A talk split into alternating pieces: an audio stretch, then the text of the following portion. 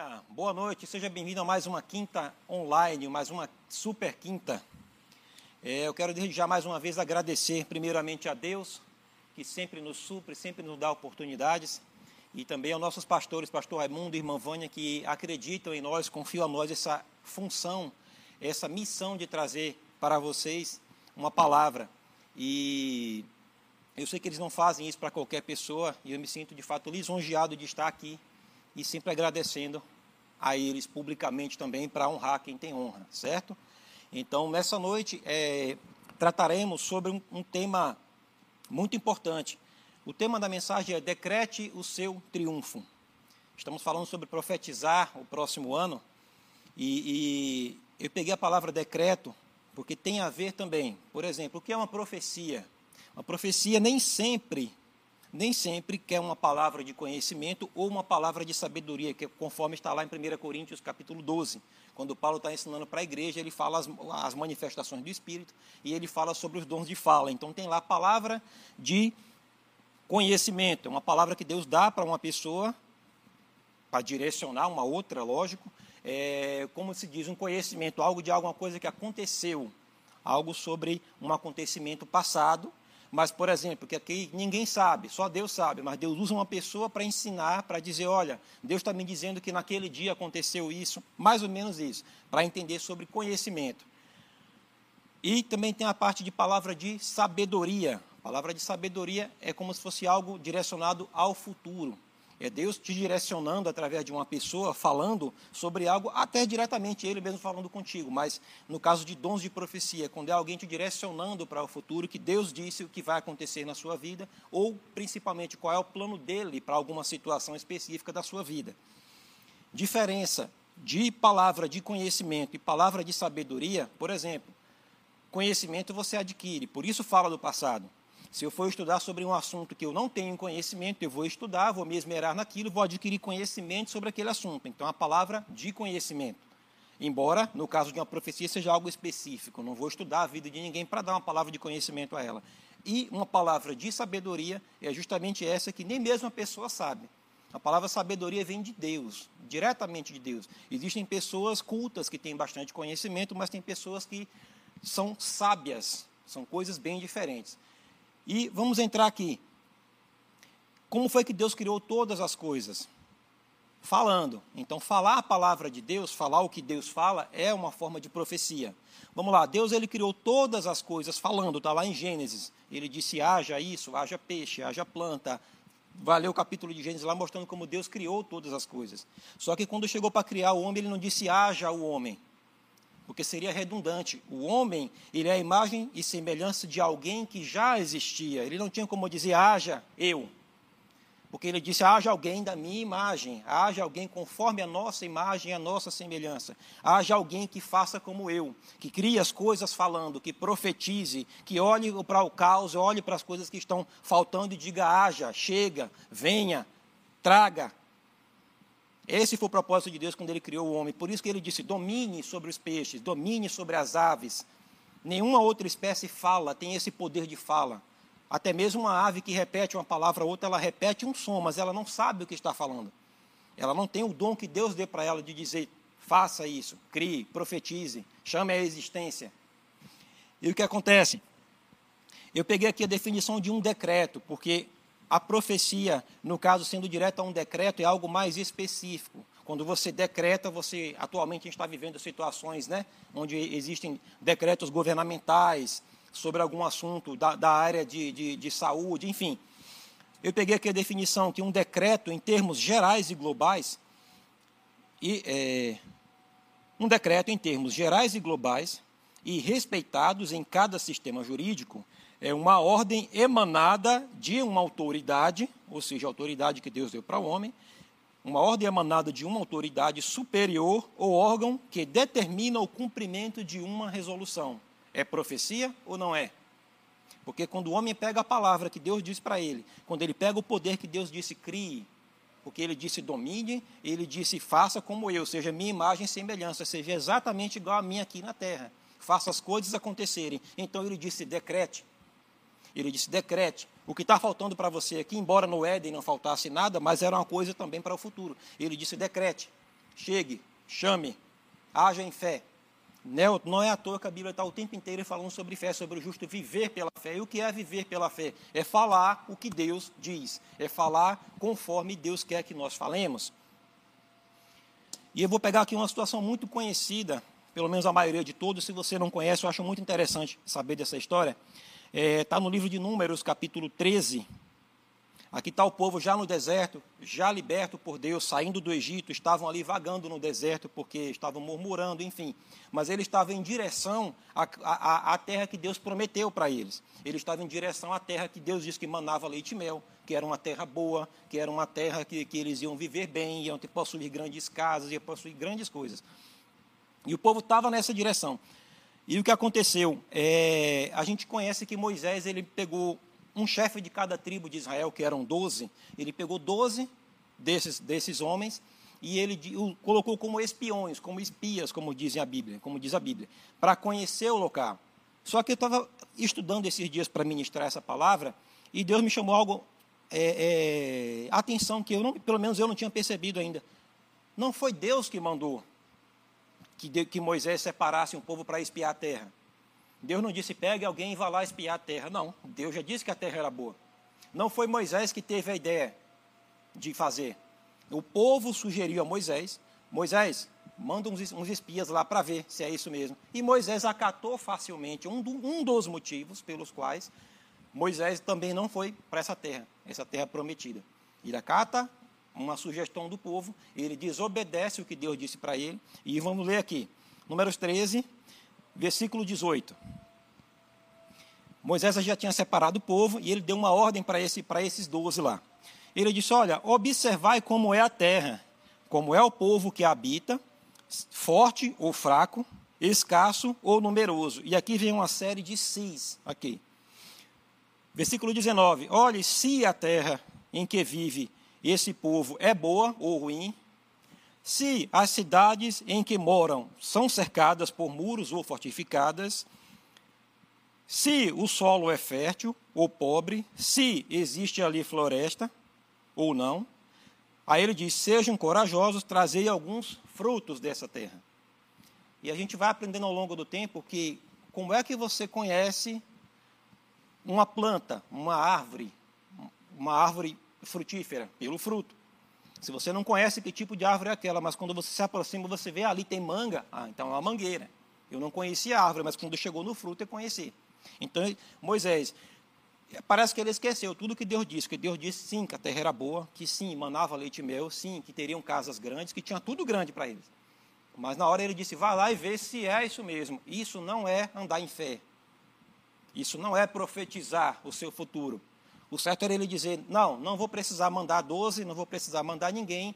Vamos, como disse mais à frente Josué, avancemos, subamos e possuamos essa terra, porque Deus disse que a terra era boa.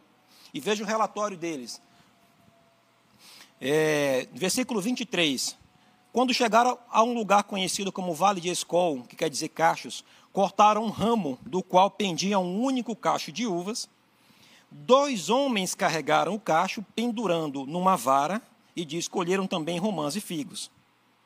Interessante que até um cacho de uva era tão grande que precisou de dois homens para carregá-lo. Será que a terra era fértil? Será que a provisão era boa? Será que o que Deus tinha prometido de fato ele estava cumprindo? Estava. Ele disse que tinha coisa grande, coisa boa, se era um cacho de uva grande desse, possivelmente muito doce, numa terra muito boa. Eles passaram 40 dias lá e voltaram com esse relatório.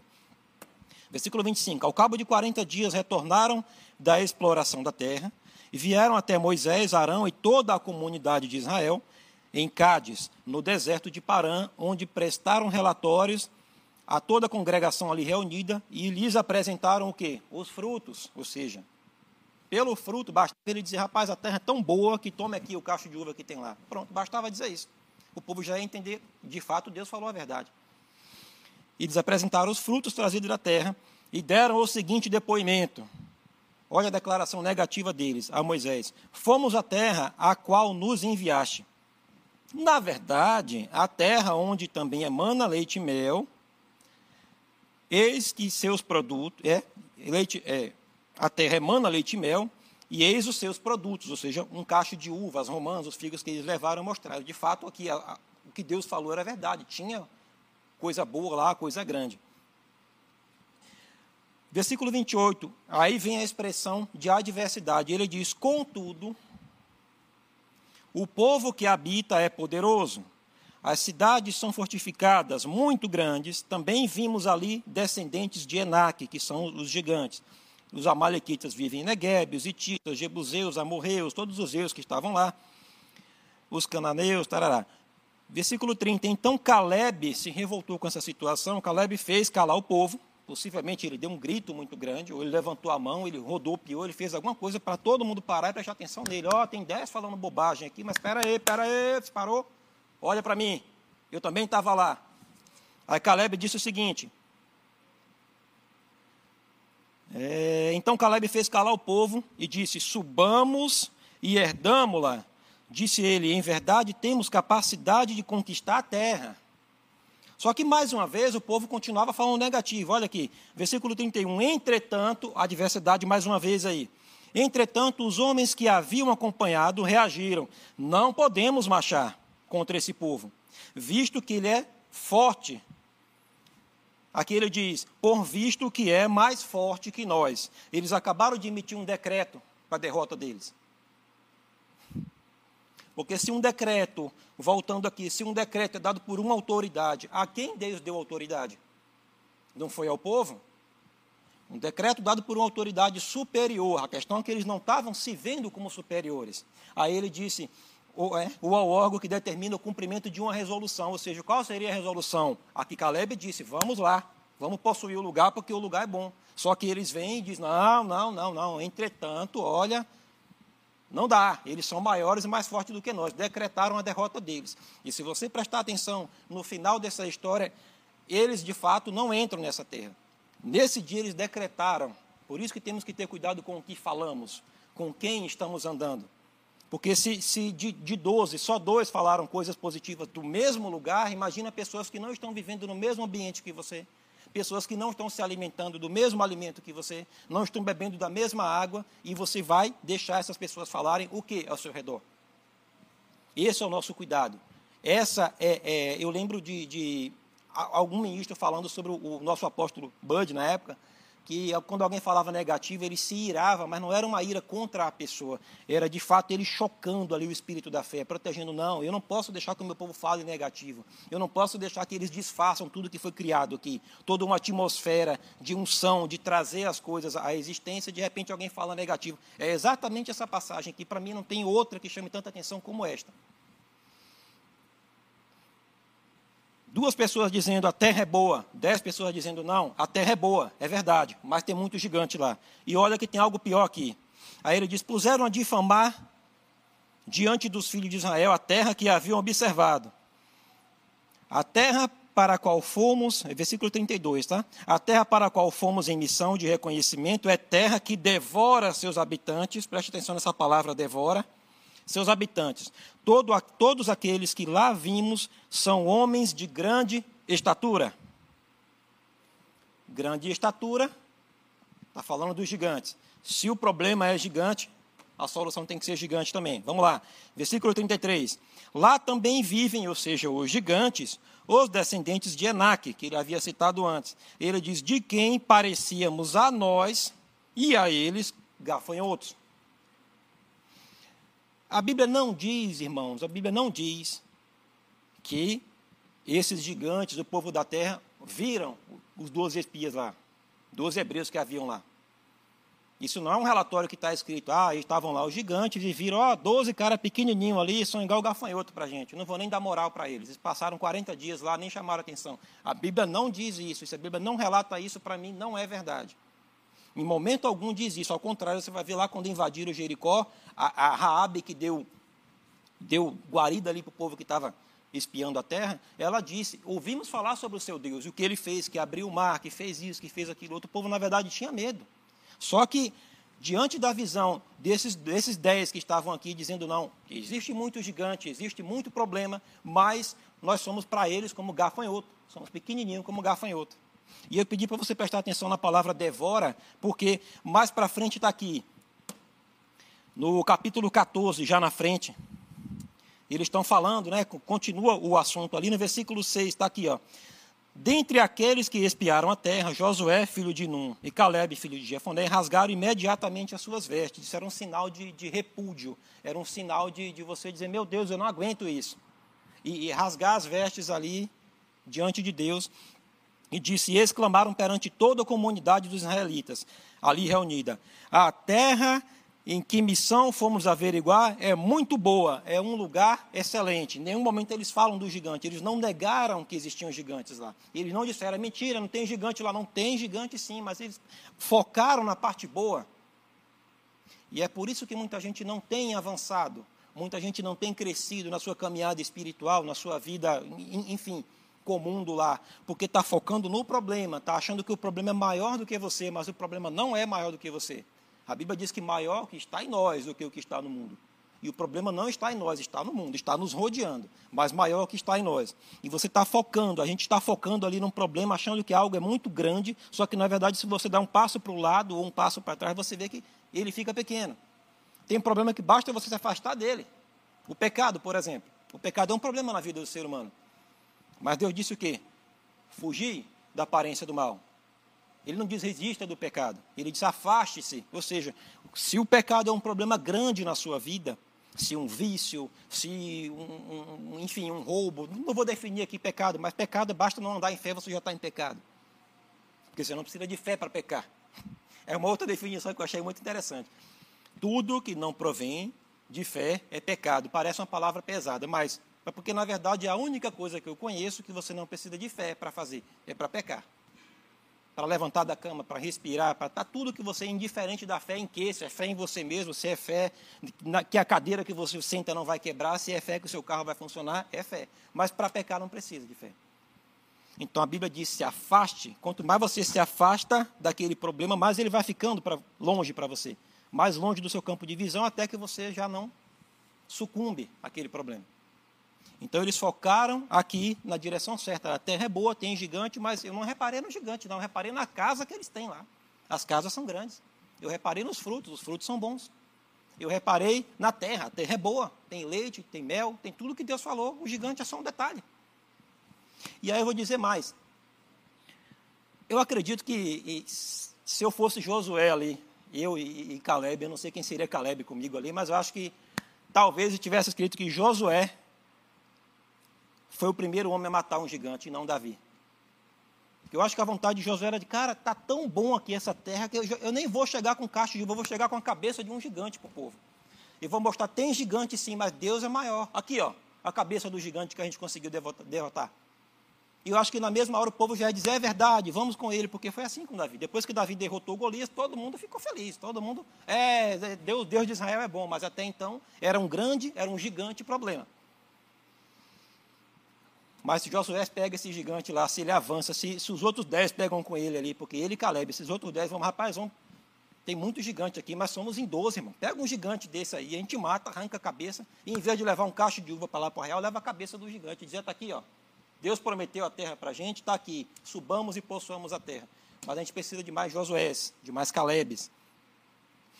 Aí ele disse, versículo 8: Se o Senhor é propício, ele nos fará entrar nessa terra pessoalmente, que dará a nós. De fato, é uma terra que emana leite e mel. Aí, versículo 9: Tão somente não vos rebeleis contra o Senhor, não tenhas medo do povo daquela terra. Aí ele diz: Pois os devoraremos como um bocado de pão. E é interessante, porque quando o povo disse é uma terra que devora seus visitantes, é uma terra onde tem gigantes que, aos nossos olhos, somos gafanhotos para eles. Sabe o que o gafanhoto faz? O gafanhoto devora. E o gafanhoto não devora coisa pequena, não, ele devora coisa grande, coisa maior do que ele. O gafanhoto chega numa terra, invade, devora. São quatro fases do gafanhoto, são quatro tipos de gafanhotos diferentes, são quatro fases, lagarta, enfim. Eu vou pegar aqui um texto que está em Joel, no capítulo 1, versículo 4, ele está dizendo de uma desolação que, aconteceu naquele tempo. Mas é só para você pegar o exemplo do gafanhoto, o que, é que o gafanhoto faz? Versículo 4, ele só olha o que o gafanhoto cortador deixou, que esse é a lagarta. Ele disse o gafanhoto peregrino comeu, esse é o migrador. E o que o gafanhoto peregrino deixou, o gafanhoto devastador comeu. Cada vez vai piorando. Aí ele diz: e o que o gafanhoto devastador deixou, o gafanhoto devorador comeu. E eu fui pesquisar, não vai dar tempo de ler tudo isso aqui, mas fui pesquisar sobre essas fases do gafanhoto. A primeira é, é a mais sutil, porque é chamada de lagarta. Ele já está ali, mas o, o, o, o dono da terra não sabe. Ele é como o pecado, às vezes está ali perto de você, você não está dando muita tela, de repente ele vai corroendo. Ele vai comendo as folhas, até chegar uma nuvem de gafanhoto maior, e uma outra maior, e uma outra maior. Uma come o talo, outra come a planta. Essa última, que é o chamado devorador aqui, nessa versão que eu estou lendo, ela consegue ferir, ela tem até veneno, ela consegue ferir até o dono da terra. Ai, meu Deus, agora presta atenção de novo aqui no que Josué falou. Josué disse, versículo 9: Tão somente não vos rebeleis contra o Senhor, ou seja, não deixe de acreditar no que ele falou. Se ele falou que a terra era boa, a terra é boa. E é assim que você vai profetizar o seu ano. É assim que você vai profetizar a sua semana, seu mês, o seu dia, o seu trabalho, a sua vida em geral. O que é que Deus disse para você? Com certeza foi coisa boa que Deus falou. Tem um plano de Deus para a sua vida, você vai profetizar ele, vai orar, vai procurar saber de Deus o que, que, que eu tenho que fazer para não para ajudar Deus, que não é esse o termo, mas para me encaixar nos planos dele. Como é que eu vou profetizar a minha vida daqui para frente? Você sabia agora que você pode profetizar, que não é só um profeta que roda no manto ali que profetiza? Profetizar é você dizer o que Deus quer para a sua vida, o que Deus tem para você?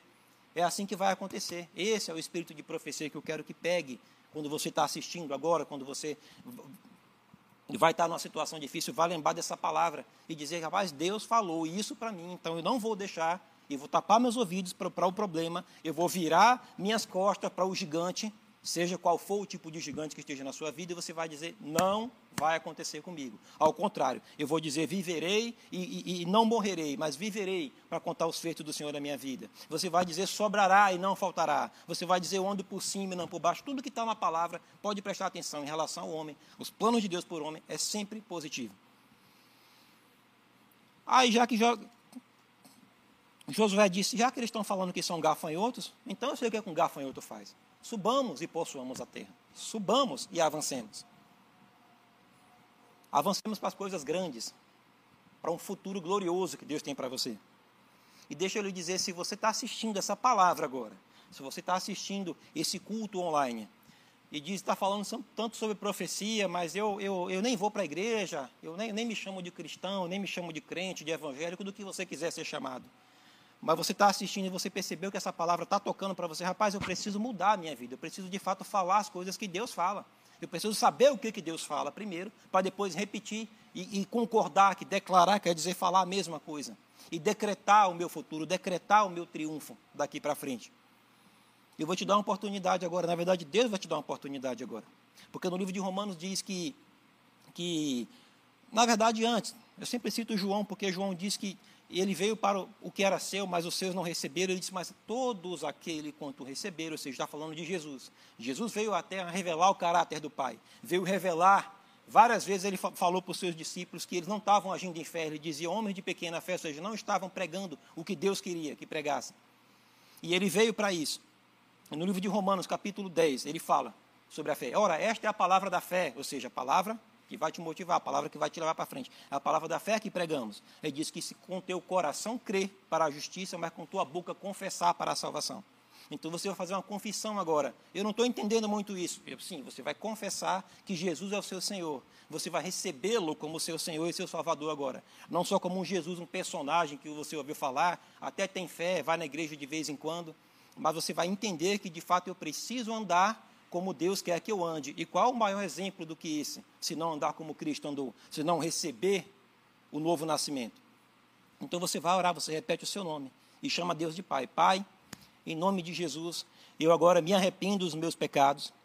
Eu agora peço, eu agora eu declaro Jesus como meu Senhor e meu Salvador da minha vida. Agora, meu Senhor, para tomar conta da minha vida e meu Salvador, sim, para me livrar da morte, me livrar do inferno, do castigo eterno porque esse foi o principal propósito dele. E nesse momento, se você fez a sua oração, a Bíblia diz que todo aquele que invocar o nome do Senhor será salvo. Se você acabou de invocar o nome de Jesus como seu Senhor e seu Salvador, É o que a Bíblia diz. Você agora é um nascido de novo, você agora é um filho de Deus. Deu-lhes o poder, não foi só o direito, o poder de se tornar filho de Deus. E como sempre a gente indica, sim, tem, vai aparecer para você um link para você entrar em contato com uma igreja. Por que eu tenho que entrar em contato com uma igreja? Você não é obrigado a fazer isso. Mas a gente sempre dá o exemplo de um bebê. Um bebê, depois que ele nasce, ele precisa de cuidados. Ele precisa de alguém que cuide dele. Ou um exemplo também de uma escola, de uma faculdade, de um curso, alguma coisa que você tem que aprender. Você vai participar, você vai andar com pessoas que conhecem mais do que você para te ensinar sobre isso, sobre a profecia, sobre a palavra de Deus, sobre falar como Deus fala. Que palavra é essa da fé que eu nunca ouvi? É isso mesmo. Essa é a palavra que Deus quer para a sua vida. Então, se você fez isso, entre em contato, sim. Venha, venha conhecer a igreja. Venha, vá para uma outra igreja, mas vá. Vá para uma igreja que pregue essa palavra da fé. Está pregando a Escritura, está falando sobre a palavra. Seja bem-vindo ao corpo de Cristo. Você agora é sim um cristão. Porque é indiferente de, ah, é uma religião, uma placa de igreja, não. Mas como eu disse, venha, venha para cá, venha receber um cuidado, venha receber um carinho, venha conhecer pessoas que querem andar contigo e não te ensinar porque são superiores, mas porque também estamos aprendendo de fé em fé, de passo em passo, como chegar nessa visão que Deus quer para nós. Amém? Então, muito obrigado. É, até a próxima oportunidade, em nome de Jesus.